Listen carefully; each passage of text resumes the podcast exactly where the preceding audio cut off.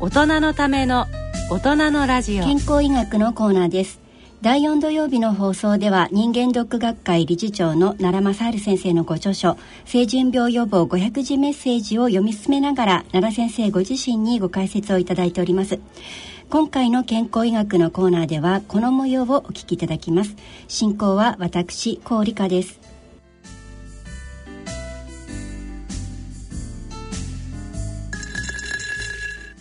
それでは成人病予防500字メッセージこちらをお聞きください。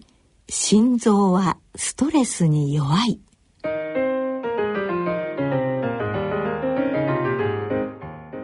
私たちの耳は四六時中自分の心臓の鼓動や呼吸の音を聞いているはずですがあまりにも身近な存在なので日頃は全く気にも留めていません。ところが一旦心臓に不安を持つとその鼓動がまるでお祭りの太鼓や鐘の音のように聞こえてくるというから不思議です。若いお嬢さんがお見合いをして心臓をドキドキさせそれが高じて心臓が壊れたという話は聞いたことがありません。宿題をやらずに学校へ行ってドキドキした結果心臓を壊してしまった。という人もいないでしょう。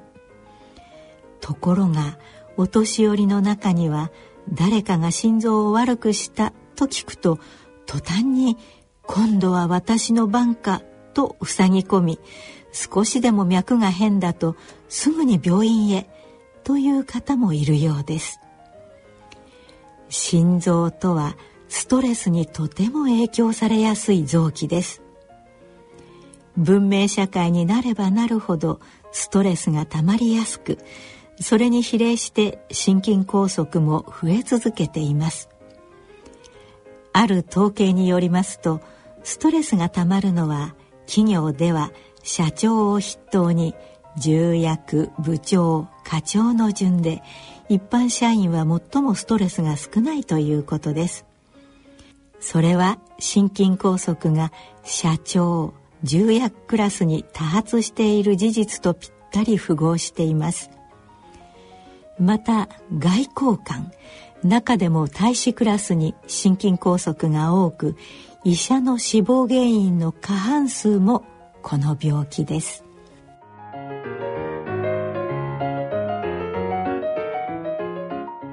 心臓を弱らせるものの一つはストレスなんですね、はい、はあお見合いのドキドキだったり宿題忘れたくらいのストレスでは、まあ、ないけれども、うん、こう重役さんの責任やプレッシャーだったり周囲からのまあ期待だったりやっかみだったりっていうものは、はい、結構重要な心臓を弱めてしまうストレスになると。はい。あのね昔はあの心臓がね、ええ、心臓っていうのは心って書くでしょ、はい、心は心臓にあったと思ってたんです。実は脳みそにあるんですね、脳に。そうですかでどこのあの言葉でもね心臓と精神と同じ言葉使って同じ意味なんですよ。確かにハートっていうのとハートって一緒ですもんね。ええ、あまああの私もね、あのや宿題やっていかなかったりね それからその日記の書き直してそれがバレたりなんかする時ね、先生がこっちの方見るとね、びっくりしてドキドキすることがあるんですよ。心臓の音がね。見えるけど。特にあのここにもちょっと書いたんですけどお嬢さんがお見合いドキドキしちゃったとかね。本当心臓の音大きく聞こえますよ、ええ、そういうこともあるでしょうけどね、若い人ってのはまだね血管が弾力があるからドキドキしてなんてことはないんですよ。それくらいのストレスもいいと。ね、はい、あの70、80過ぎてくるね、えー、動脈硬化起こってますからね、あんまりドキドキしちゃいけませんね。お年寄りのヒヤッときっていうのはあまり良くないんですか？あのこれはねある統計で僕もそれ読んで驚いたんですけどね、えー、あの心臓病で一番あの、うんと、命を取られるのはね、うん、実はあの外交官。でしかも大使クラスが一番多いんだそうですね。えー、で結局あの国の運命をかけていろいろ交渉して、しかもね悪いことにねご馳走食べるんですよあの連中。は。あそういうことですか。ご馳走すあの食べてね、それで難しい話をするでしょ？うそうするとどうしてもあの頭使うから心臓あの結構あの無理に使うでしょうし、そこを持ってきて驚いたり心配したりしますからね。やっぱりこう心臓のストレスも加えるし。だから大使が一番危ないと。それからね我々仲間の医者でね、はい。何が一番あの死ぬのが多いかというとやっぱり心筋梗塞なんです、お医者様もやっぱりプレッシャーがありますものね。そうですよ。手術失敗しちゃいけないとか、ね、20年前にはね、大きな病院に年中やった時ね、本当に毎日に毎日が針の後ろでしてね。もう大変だったんです。ああストレスにねやっぱりいろいろええ。抱えてらっしゃそうってなんですよ。それでもう本当にもう二度と病院長やりたくないと思ったんですけどもね、まああの、その時はやっぱり血圧が始終高くなりましたしね血圧が高くなるということは心臓がこう収縮してね、脳みそになんかお前もっといい知恵が出ないかってことで血液をいっぱい送ってるわけでしょ。フル稼働してたわけですよ。もうねそうすると心臓もどんどん弱っていくし、えね、パワーがどんどん減ってっちゃうしそうなんですあら大変でしたね大変ですよ。それから割にね脳的な人っていうのは長生きするってこと言われてますが、それあんまりそのスストレスが加わらないですね。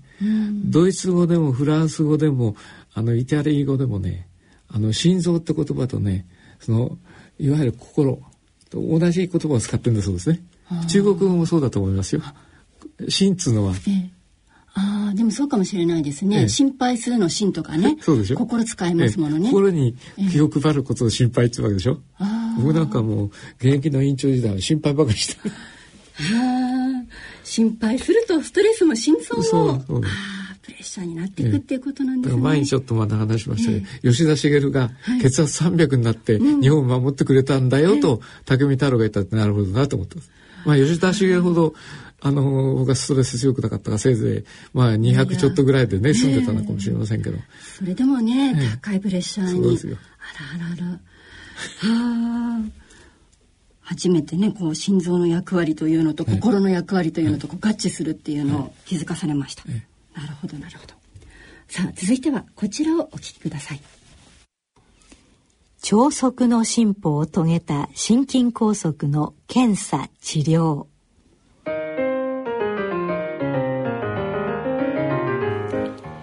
前に述べたように心臓はストレスにとても影響されやすい臓器です。文明社会になればなるほどストレスがたまりやすくそれに比例して心筋梗塞も増え続けています。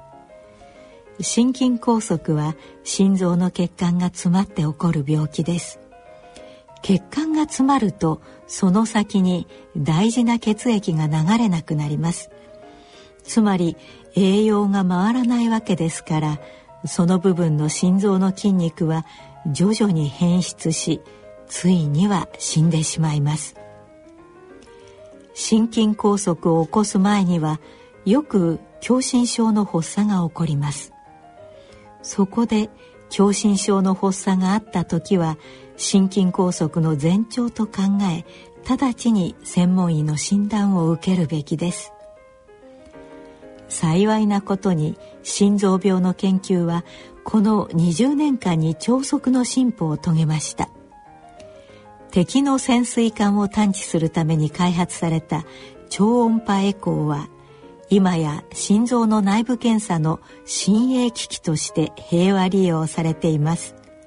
また心臓カテーテルの登場により冠状動脈の造影検査まで可能になりました。そのため正確な検査結果に基づく適切な治療方法も確立してきました。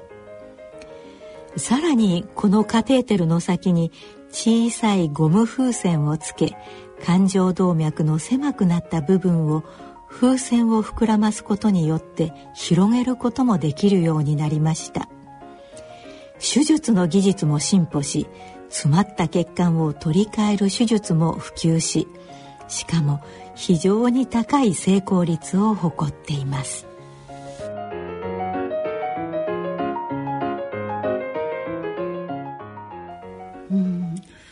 先ほどこう先進国では食べ物が豊かになって飽食になって動脈硬化に、ね、なりやすい人が増えたっていうのもありましたけども今度は文明が発達して複雑になるとストレスも増えてきてしまってこう心筋梗塞になったりということで先進国悪いことだらけですね。あのね日本のあのなんですか皆さんがあの命を取られるね病気をずっと、あの振り返ってみるとねあの昔は一番多かったのは感染症だったんですよ。コレラとか、あのペストとか、それからまあちょっと前までね今から50年ぐらいまでは肺結核が非常に良かったんですね。で有名な人が結核で死んだって非常に多いんですよ。時代劇でもありましたね、よくね。九条武子さんとかね。はい。ええ、それから、その、非常に綺麗な人がね、みんな結核でやられたね、風立ちにの映画でもね、若い奥様結核でしたね。ところがね、今結核自信なくなっちゃったんです。それはなぜかっつったらストレプトマイシンとか、うん、そういうそのいい抗生物質ができたものだから、うん、そういう感染症がね死ななくなっちゃったんですよ。うん、で感染症で命を取られるのはねたまたま新しいタイプの感染症。それは感染症ってのはばい菌で起こる病気もありますけどウイルスで起こる感染症もあってね、今あのアフリカの方で流行ってるマースとかそういうやつは、はい、あのウイルスのあの感染症なんですけど。ただその昔のね肺結核とかねあのペストとかね、それからもっと怖かったのはね天然痘だった。天然痘のウイルスというのはそのかその人の顔を見ただけでうつるって言われるぐらい大変なで、えーうん、あの黒死病って言われたんですね。怖い病気だったんですね。すごい怖い病気だったんですね。まあいずれにしろあの、うんと、そういう感染症で死ななくなった何が多くなってきたってね言うなりゃねあの感染症の次はね今度はあのがんとかねそういうもんだったんで最近はね、あの心臓病がどんどんどんどん増えてきてるんですね。で心臓病で亡くなる方が非常に多いんで多いんですけどこれは栄養過剰と運動不足で起こるんじゃないかってことを言ってる人まあいずれにしろただそういうことでねやっぱり病気が多いものってのはみんながあの医者や研究者が一生懸命研究するでしょ。うですそこで進むわけですよ。でカテーテルってのは管って意味なんですね。細い管をねそれこそ直径あの1ミリか1ミリ以下のものをねずっと血管の中に、えー、あの入れていくんですね。でも穴開いてるんですね管だから。管が開いてそれでお薬を入れたり、それからもっとすごいのはねステントと称しましてね、えー、あのカーボンファイバーとかそれから金属。金属もその体の中に入れても大丈夫な金属のねネットを作っといてプッてやるとね、それが広がって血管をあの広げちゃうということもできますしもうにあ特にあの東洋人は非常に器用な人が多いですから、昔からあのお箸を使ったでしょ？だから東洋人のその指先の器用さっていうのは本当にね白人から比べると驚異的なんですね。だからその日本で治療を受けたいって人が増えてきてその医療のグローバル化なんてこと言われてるんですけどね、まあ、今の日本というのは非常に進んでますから、それからやっぱりあの病気の数が多いとそれみんな一生懸命研究しますから、数の多いそれから死亡率の高い病気ほどあの研究が進むでしょ、だからそういうことで今心臓病の研究ってのは大変進んでますからね。まあ、これから何年か経つともっともっと進むんじゃないかと。少し安心しました。そうなんですよ、はい、よかったです。これ血管の病気っていうのはあれですね例えてみると道路工事みたいなもので、道が狭くなっちゃってるからね渋滞起こしてますよみたいな。そう 営業行きませんよっていう。そういうことなんですそういうことですね、それをカテーテルでピュッと広げてあげると、それからゴム風船運動とか最近はゴム風船使わないでね、そこそステントってパッと広げちゃうと。一瞬で広がっちゃうわけですよあのある操作をするとね、ええ、そういうものがあります対策がねいろいろ出てきたということで、ちょっと一安心でした、はい、続いてはこちらをお聞きください。足の親指に激痛が走る。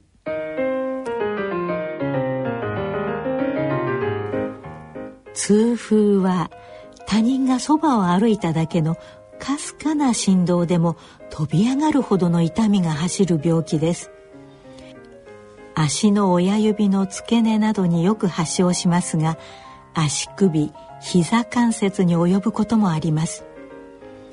痛風は肥満と深い関わりがあります。痛風はプリン体という物質を含んだタンパク質を多食して起こることが知られています。つまり肉魚肉もつ類大豆などの多食つまり美食家に多いのです。これらの食品を食べ過ぎると血中の尿酸値が高くなる高尿酸症になります。そしてこれが講じると痛風になるわけです。また最近では痛風とアルコールとの関わりも注目されており飲み過ぎが痛風につながる可能性も指摘されています。痛風は関節の中に尿酸の結晶ができそれが直接関節を刺激するために生じる痛みで40歳以上の男性に多く見られる病気です。太れば太るほど関節にかかる重みが大きくなるのでそれだけ痛みも激しくなります。症状が進むと指や足の関節にとどまらず腎臓にまで及び痛風腎や腎臓結石を起こしひどい時には人工透析が必要になる怖い例もありますそれだけではありません痛風の原因である血中の尿酸が多いと動脈硬化を進行させ狭心症脳梗塞心筋梗塞などの原因になることが知られています。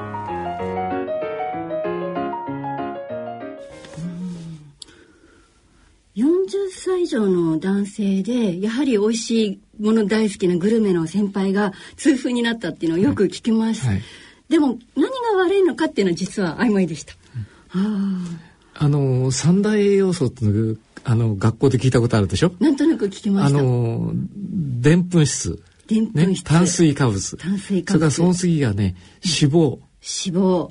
つまり代表的なコレステロールね。はい。それからもう一つねあのタンパク質。タンパク質。そのね、うん、中で大事なのは尿酸なんですよね。尿酸。でそのでんぷん質多すぎるとまあこれはもうそればかりじゃないんですけどね。あの糖尿病になるよと脅かすわけですよ。それからあの油分が多いと高脂血症になるよと,、という言いますでしょ。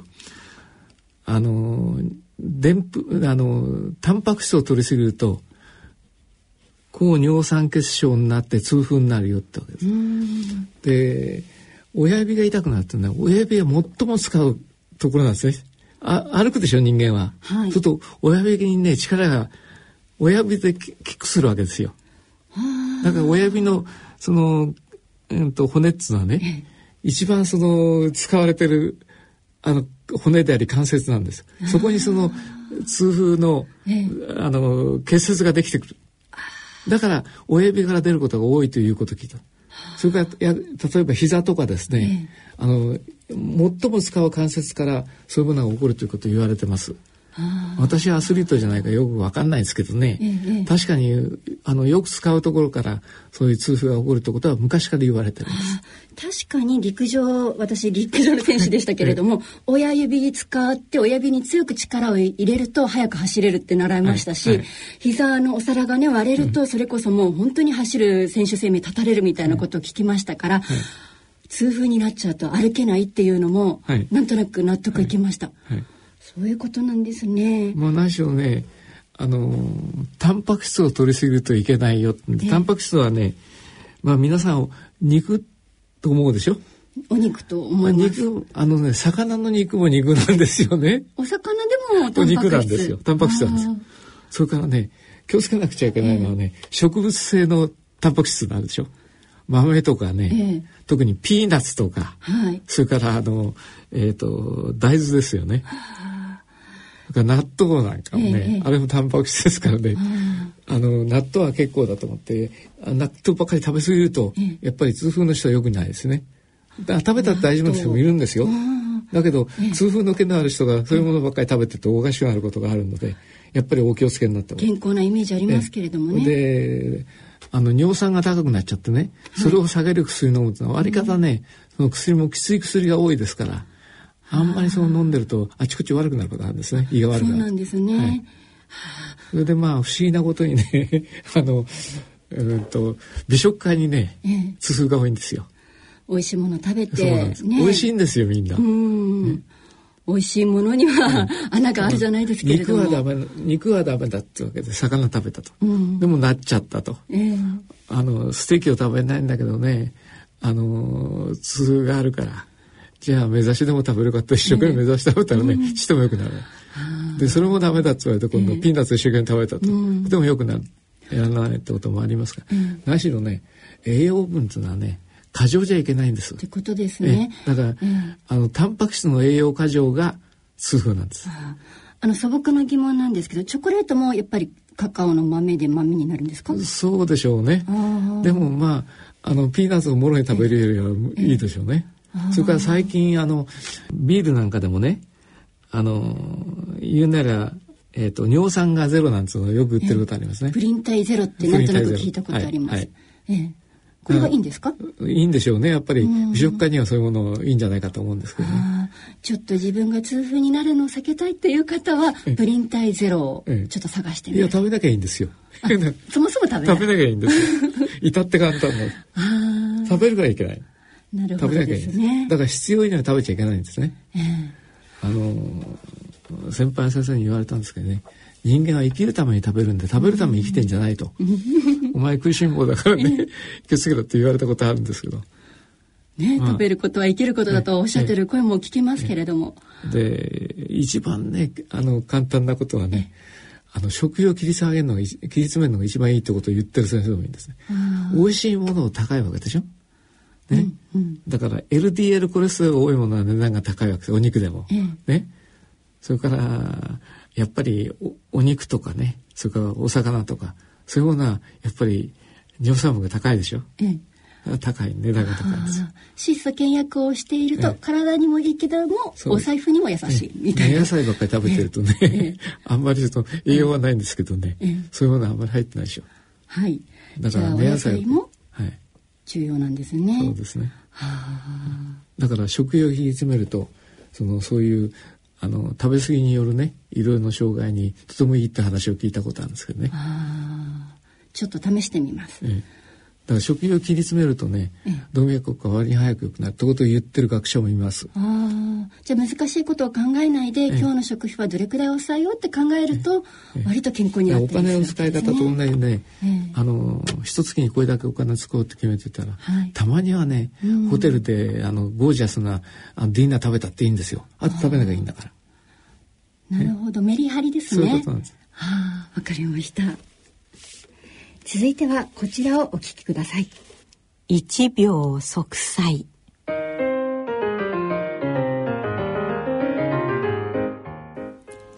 人間も長く生きていれば何がしかの故障は生ずるものです。自動車にもテレビにも耐用年数があるように人間にだって寿命という耐用年数があるでしょう。しかし私は人間の体はあらゆる生物の中でも最も丈夫にできているものだからこそこれだけ地球上で君臨しているのだと思っています。ですから人間の体は上手に使いさえすれば結構長持ちするものだと信じています。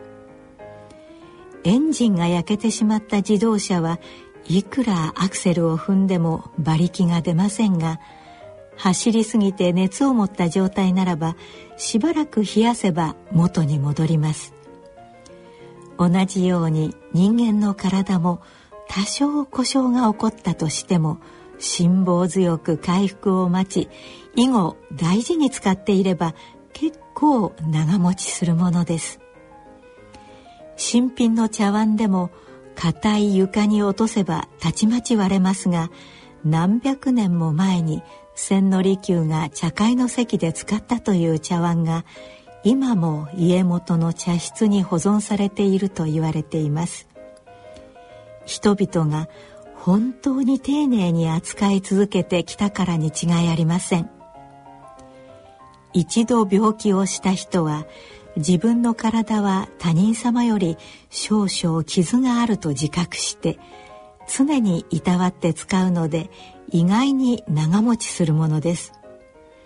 その意味で無病息災より一秒息災と言えそうですし長い経過をたどる成人病では特にそう言えるでしょう。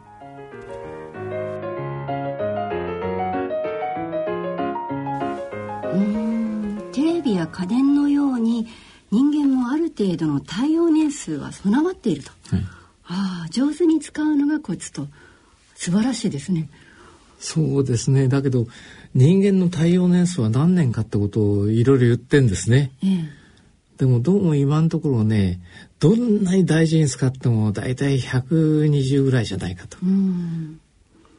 ということを言われてるんですがでも120までねあの頑張ってらっしゃる方ってのは非常に少ないでしょ、うん、結構いろいろ何かで無理があって壊れちゃうわけですね。そうですね。でもね壊れかかった時にうまくメンテナンスするとね、うん、結構長持ちすることがある。うん、それから私はねよくあの皆さんに言うんですけどねあの病気で記念日を頭に入れとけと。病気の記念日。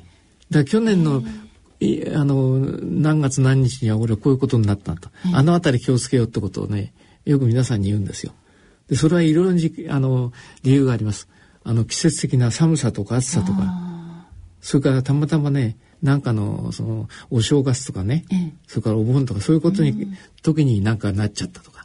そうするとお正月とかお盆とか食べ過ぎじゃないかと運動不足じゃないかと、寒い時に寒さのストレスじゃないかと、暑い時は脱水でやられてんじゃないかと、そういうことを考えてね去年こういうことあったんだな。そしたら今年はねあの日を覚えておいてその前後は気をつけようっていうのも一つの方法だっつうんですけど、まあ、どんなに頑張ってね人間だってねあの寿命がありますよね。